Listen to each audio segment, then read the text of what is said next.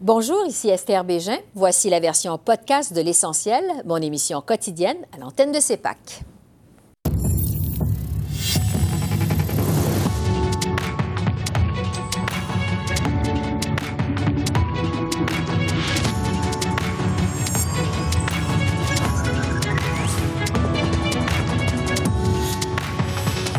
Soir, après des mois de tractation avec le NPD, les libéraux déposent le projet de loi sur l'assurance médicaments. On en discute avec notre panel de députés. Le Canada a rétabli le visa obligatoire pour les ressortissants mexicains. Quelles conséquences pour nos relations avec le Mexique? Le ministre de l'Immigration, Mark Miller, répond à nos questions. Et dossier des réunifications familiales, un avocat poursuit la ministre de l'Immigration du Québec pour les longs délais. La ministre Christine Fréchette est avec nous. Bonsoir, Mesdames, Messieurs. Ça fait des mois qu'on en parle. C'est maintenant chose faite. Le gouvernement Trudeau a finalement déposé ce matin le projet de loi qui ouvre la voie à un régime national d'assurance médicaments. Tel que prévu, le régime couvrira d'abord les contraceptifs et les médicaments aux diabétiques. Cette première étape pourrait coûter environ 1,5 milliard de dollars selon le ministre Holland. Le nouveau projet de loi permet donc aux libéraux de conserver le soutien du NPD pour se maintenir au pouvoir. On écoute le ministre de la Santé, Mark Holland, suivi du chef du NPD mon bout, et c'était certainement le bout avec euh, M. Davies pendant la négociation, de s'assurer que chaque personne, euh, euh, avec n'importe quelle condition, peut accéder le médicament. Et oui, dans un certain sens, j'imagine que ça, c'est une condition. Mais, j'espère qu'on peut. Euh, c'est pas une condition, c'est une, une bout, c'est une bout commune, à mon avis.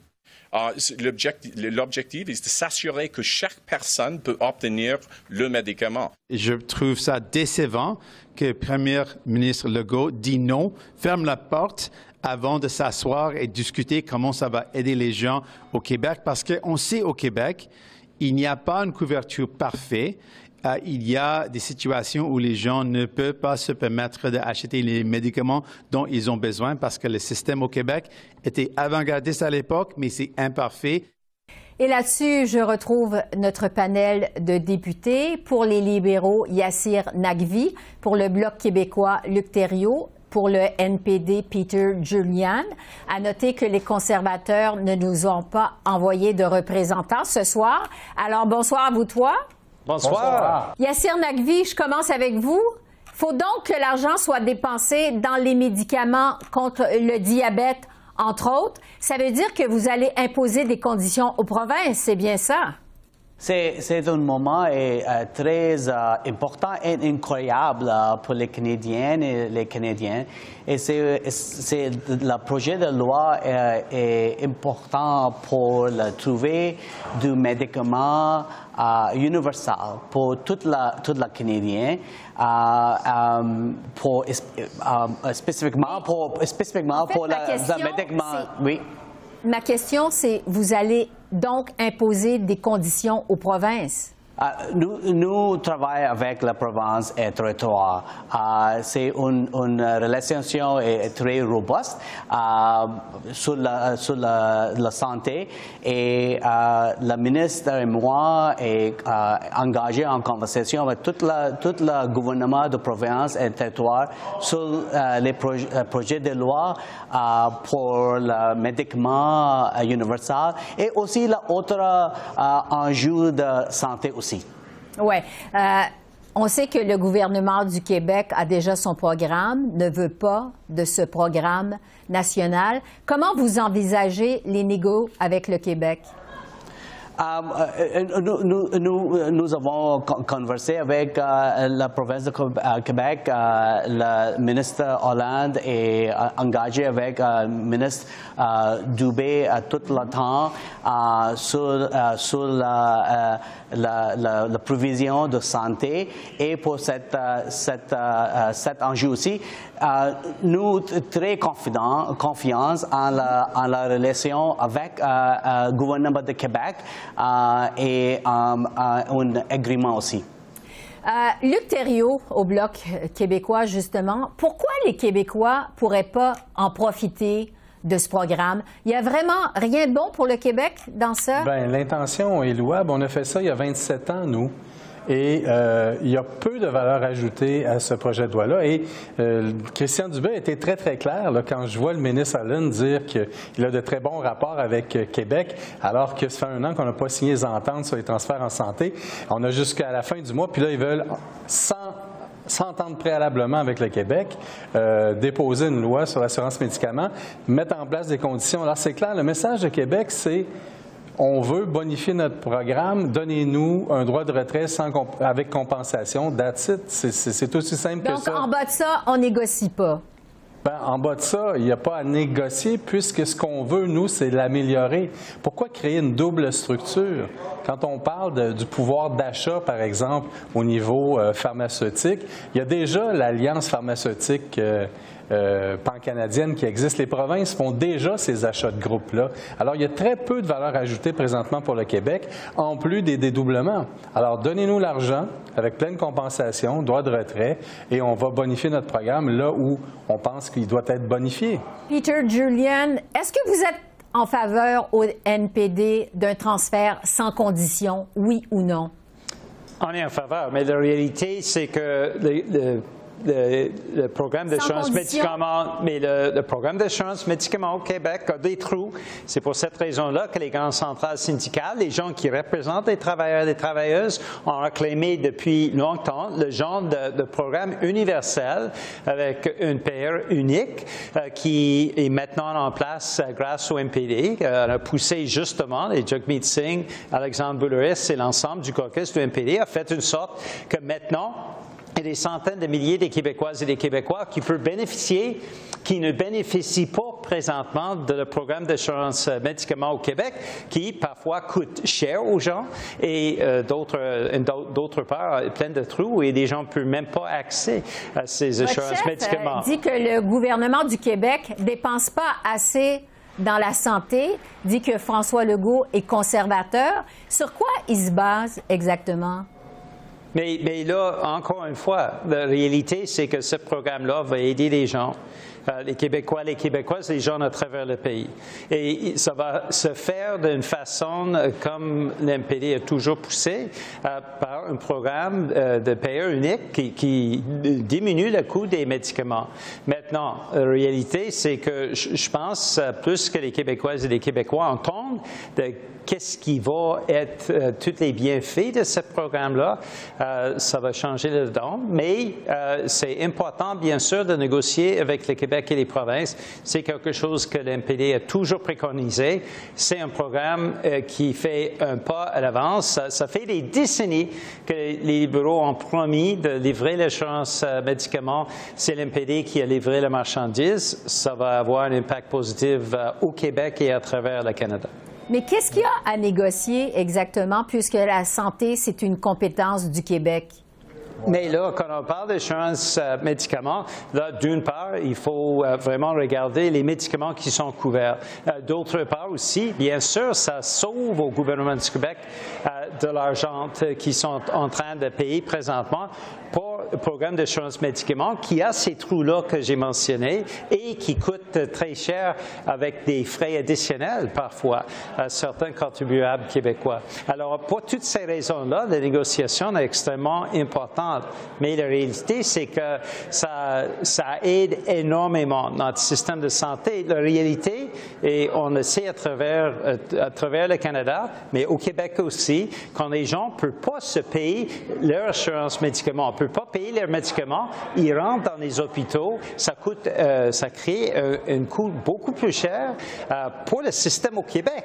Alors, la réalité... Parlant de coûts, justement, je veux vous entendre sur les coûts du programme. Un milliard et demi rien que pour la première année. Yassir Nagvi, est-ce que vous êtes vraiment certain de vos chiffres? Parce que le ministre était hésitant là-dessus aujourd'hui.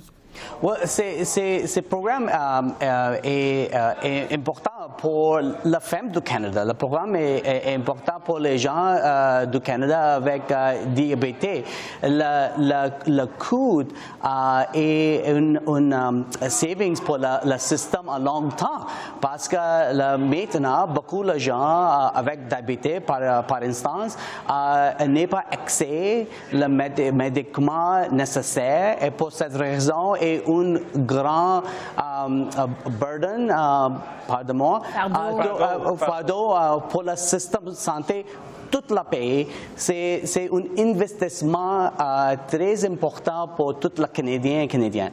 Mais est-ce que vous êtes certain de vos chiffres? Est-ce que vous les avez bien évalués, les coûts de ce programme?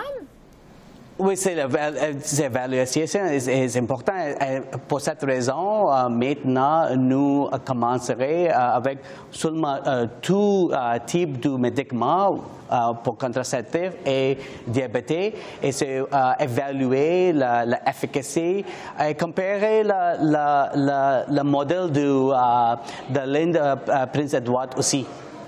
Luc Thériault, il nous reste 30 secondes. Est-ce que vous trouvez que c'est prudent économiquement?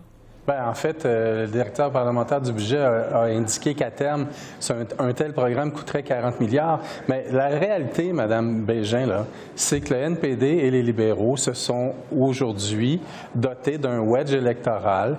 Bon, ils ont le droit, mais dans les faits, pour les Québécois à court terme, le diabète, la contraception, c'est couvert par notre programme. Et il faudra, il faudra voir, il faudra, oui, faudra voir ensuite, faudra voir ensuite euh, l'ensemble de la liste qui qui, va être négocié. Donc, je vous coupe, on n'a plus de temps. Merci à vous trois. Bonne soirée. Merci. Au revoir. Merci. Au revoir.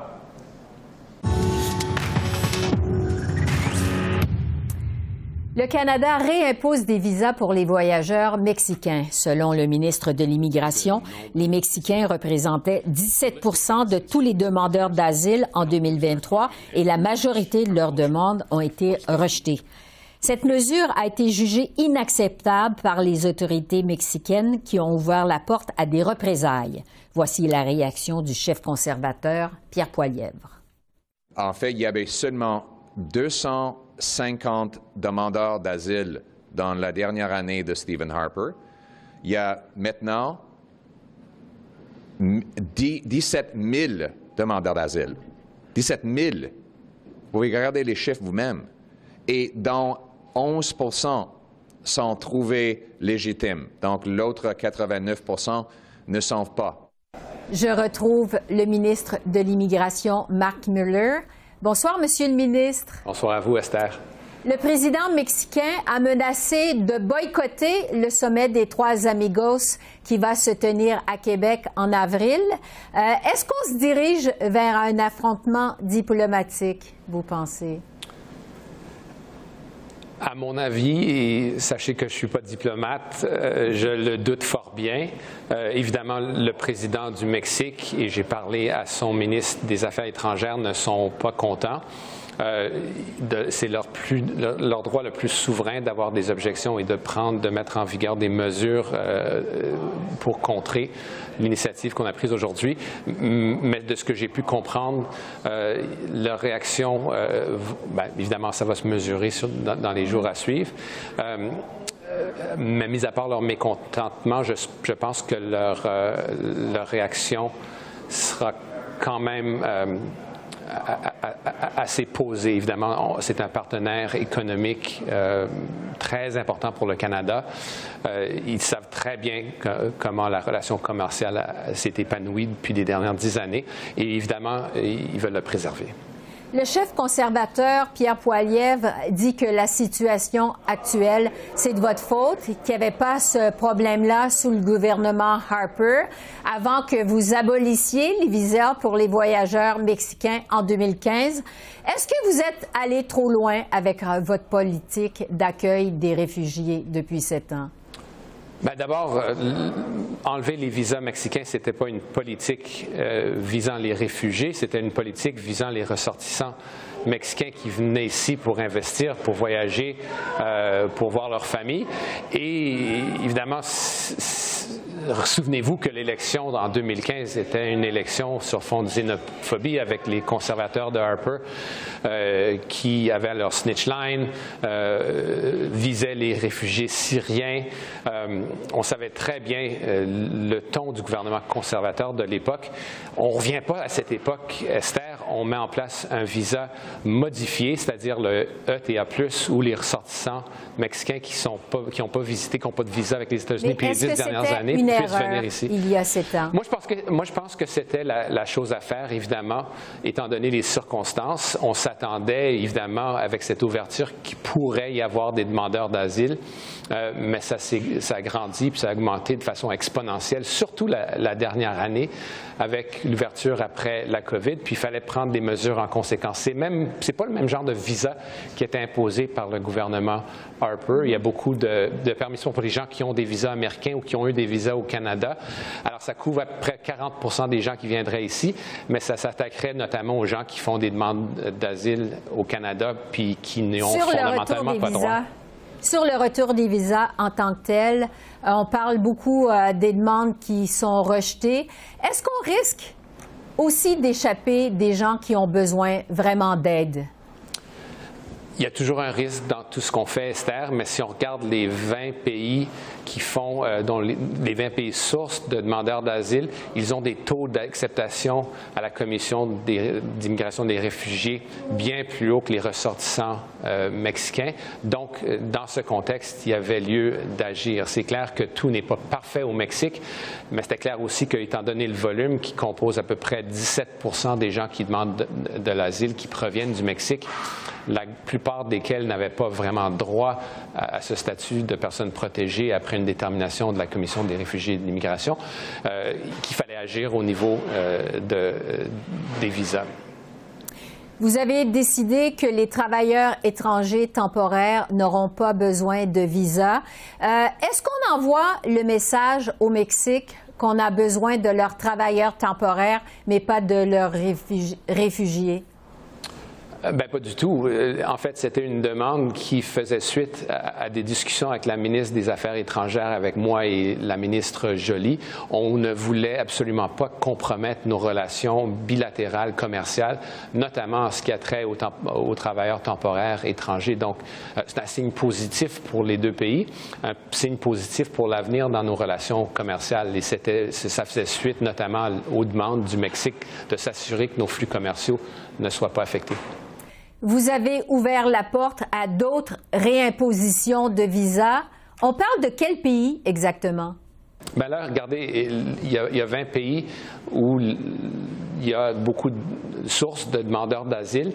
Euh, ces pays-là, pour la grande majorité, je ne m'abuse, ont déjà des visas. Alors, le dilemme est différent et l'impact de toute autre mesure qu'on prendrait, ce serait forcément euh, pas aussi efficace qu'on a aujourd'hui. Et la grande majorité de ces pays sources ont des taux euh, de, ont des taux d'acceptation, donc des gens qui ont gain de cause devant la Commission de l'immigration et des réfugiés. Euh, bien plus haut que les ressortissants mexicains. Alors, il faut faire attention à la mesure, aux mesures qu'on met en place et euh, les mesures plus chirurgiques qu'on mettrait en place auraient un effet moins grand que celui d'aujourd'hui. Alors, on est toujours un, pays qui doit suivre ses conventions euh, internationales, ses obligations internationales et on compte le faire. Mais évidemment, il faut, continuer de réviser nos, nos, Des annonces bientôt? Euh, ce ne sera pas pour bientôt, Esther. Euh, j'ai le, le, devoir de regarder au sein de mon département comme le chiffre, évidemment, qui, qui, qui, qui, est très, très fort de gens qui viennent à l'intérieur du pays et, pouvoir, et pour voir notamment si je ne peux pas faire d'autres ajustements mm-hmm. aux visas qui, euh, qui, sont accordés aux ces gens, à ces gens qui viennent de ces pays sources. C'est clair que j'ai aboli une politique publique en fin d'année qui était plus permissive et qui a généré euh, une certaine augmentation des demandeurs d'asile. C'est une politique qui est maintenant annulée. Alors, je vois, je vais et j'attends les suites de cette, euh, de cette action. Mais il y a plusieurs autres actions qu'on pourrait prendre pour s'assurer qu'on qu'on préserve cette intégrité du système d'immigration qu'on a aujourd'hui et dont tous les Canadiens sont fiers. À suivre. Il nous reste 30 secondes à peine. On a appris cet après-midi que la Cour d'appel du Québec confirme la validité de la loi 21 sur la laïcité. Est-ce que ça vient réduire vos arguments devant la Cour suprême? Bien, écoutez, je pense pas qu'il y ait qui que ce soit qui pense que le premier ministre Trudeau euh, ne va pas se lever pour défendre les intérêts de la Charte des minorités et, des personnes. Euh, évidemment, toute cette discussion sur la validité de l'utilisation de la clause non-obstante reste complète. Euh, évidemment, devant la Cour suprême, le Canada, le Canada présenterait évidemment des arguments pour appuyer et pour appuyer la charte et les valeurs des Canadiens. Euh, mais c'est à suivre, évidemment. Je pense que les gens s'attendaient à un résultat. Euh, il reste encore que l'utilisation préemptive de la clause non pour couvrir la discrimination, c'est quelque chose euh, qui, doit être fait de façon très judicieuse, de façon très limitée. Et c'est là l'objection qu'on a comme gouvernement à, à, la loi 21 parce qu'elle discrimine et utilise la clause non pour couvrir cette discrimination. Merci beaucoup, Monsieur le ministre. Bonne soirée. Moi que vous remercie, Esther. Au revoir. Et je poursuis sur le dossier des visas pour les voyageurs mexicains avec la ministre de l'Immigration du Québec, cette fois, Christine Fréchette. Bonsoir, Madame la ministre. Oui, bonsoir, Madame Bégin. Le Canada réoppose donc des visas pour les voyageurs mexicains. C'est une demande du Québec. Euh, vous disiez qu'il y avait un manque de collaboration d'Ottawa dans le dossier des réfugiés, mais là, on vous tend la main, non? Effectivement, là, on voit une, suite à nos demandes. Euh, il faut dire que ça a mis euh, beaucoup de mois avant que le fédéral prenne action, mais voilà qu'on y est aujourd'hui, du moins pour ce qui est de la portion de l'implantation euh, à nouveau de visa pour les voyageurs mexicains.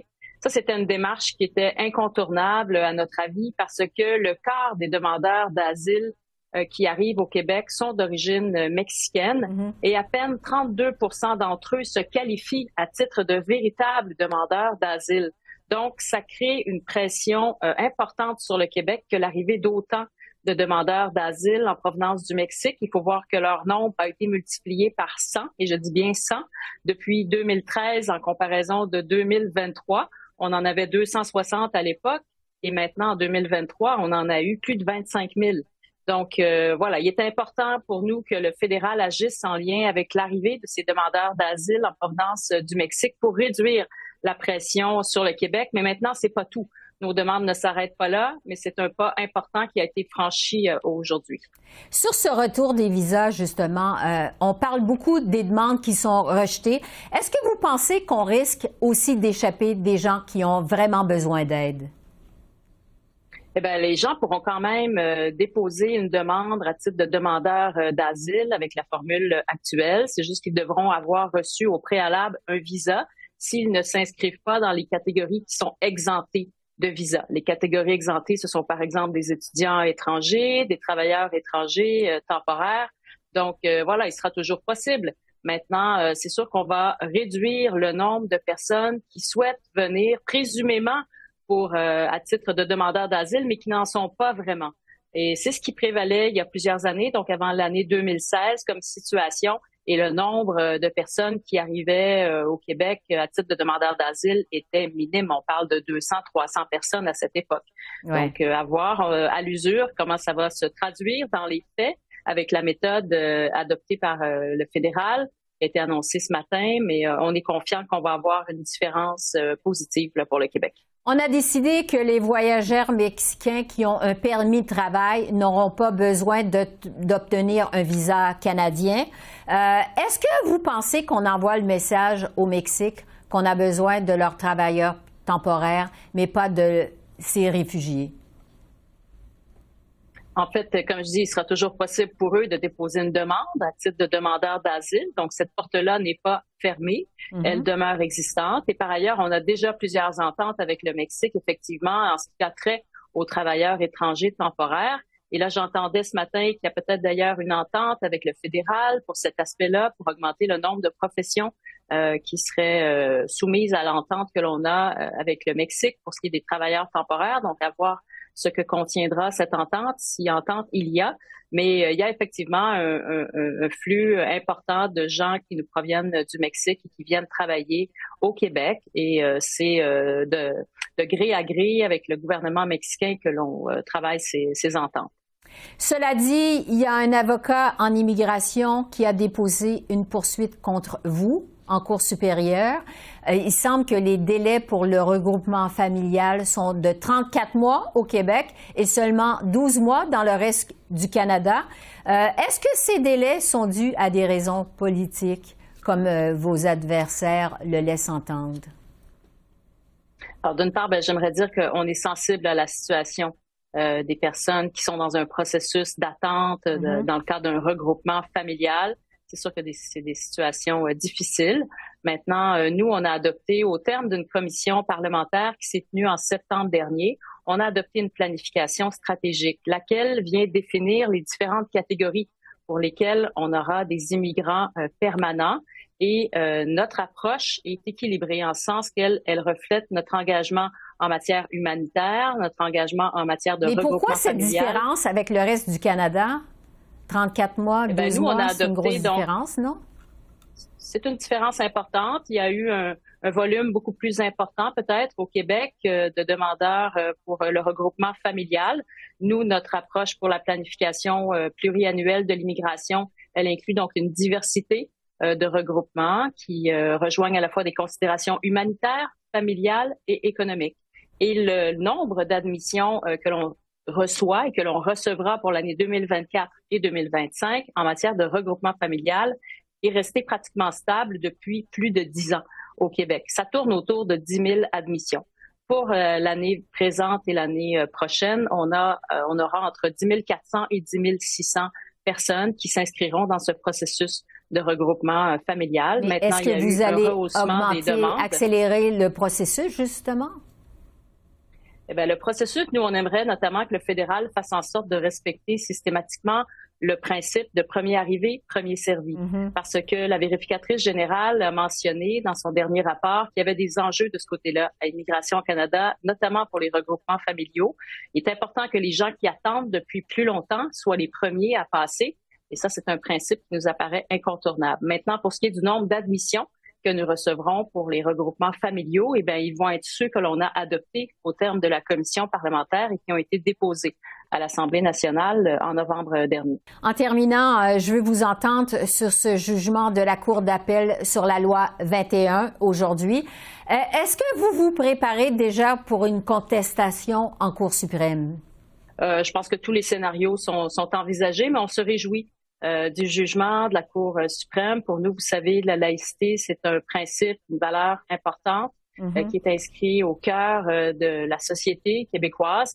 Le gouvernement en a fait une priorité également au courant du premier mandat particulièrement. Donc, il est important pour nous que ce jugement, que cette loi, en fait, soit confirmée par ce jugement, ce qui a été fait aujourd'hui. Donc, on s'en réjouit et c'est une, une orientation donc, dans laquelle on va s'inscrire. Merci beaucoup, Madame la ministre. Bonne soirée. Merci. Bonne soirée. La Cour d'appel du Québec a donc validé la loi 21 sur la laïcité. Le jugement donne raison au gouvernement Legault et inflige une défaite à la commission scolaire English Montreal. Le jugement va encore plus loin que celui de la Cour supérieure en 2021 et invalide le principe du régime d'exception pour les commissions scolaires anglophones. Voici la réaction du premier ministre Legault. Bien, aujourd'hui, euh, la Cour d'appel a rendu son verdict sur euh, la loi 21. La Cour vient confirmer le droit du Québec de prendre ses propres décisions. Donc, c'est vraiment une belle victoire pour la nation québécoise. On se rappellera qu'en 2019, notre gouvernement a fait le choix d'interdire les signes religieux pour les agents de l'État qui sont en position d'autorité. C'est un choix collectif qui s'inscrit dans notre histoire en continuité avec la Révolution tranquille. La laïcité, c'est un principe qui nous unit comme nation au Québec et nous allons décortiquer les impacts politiques de ce jugement sur la loi 21 demain avec notre panel d'analystes du vendredi. Alors voilà, c'est comme ça qu'on a vu l'essentiel de l'actualité de ce jeudi 29 février sur la colline du Parlement à Ottawa.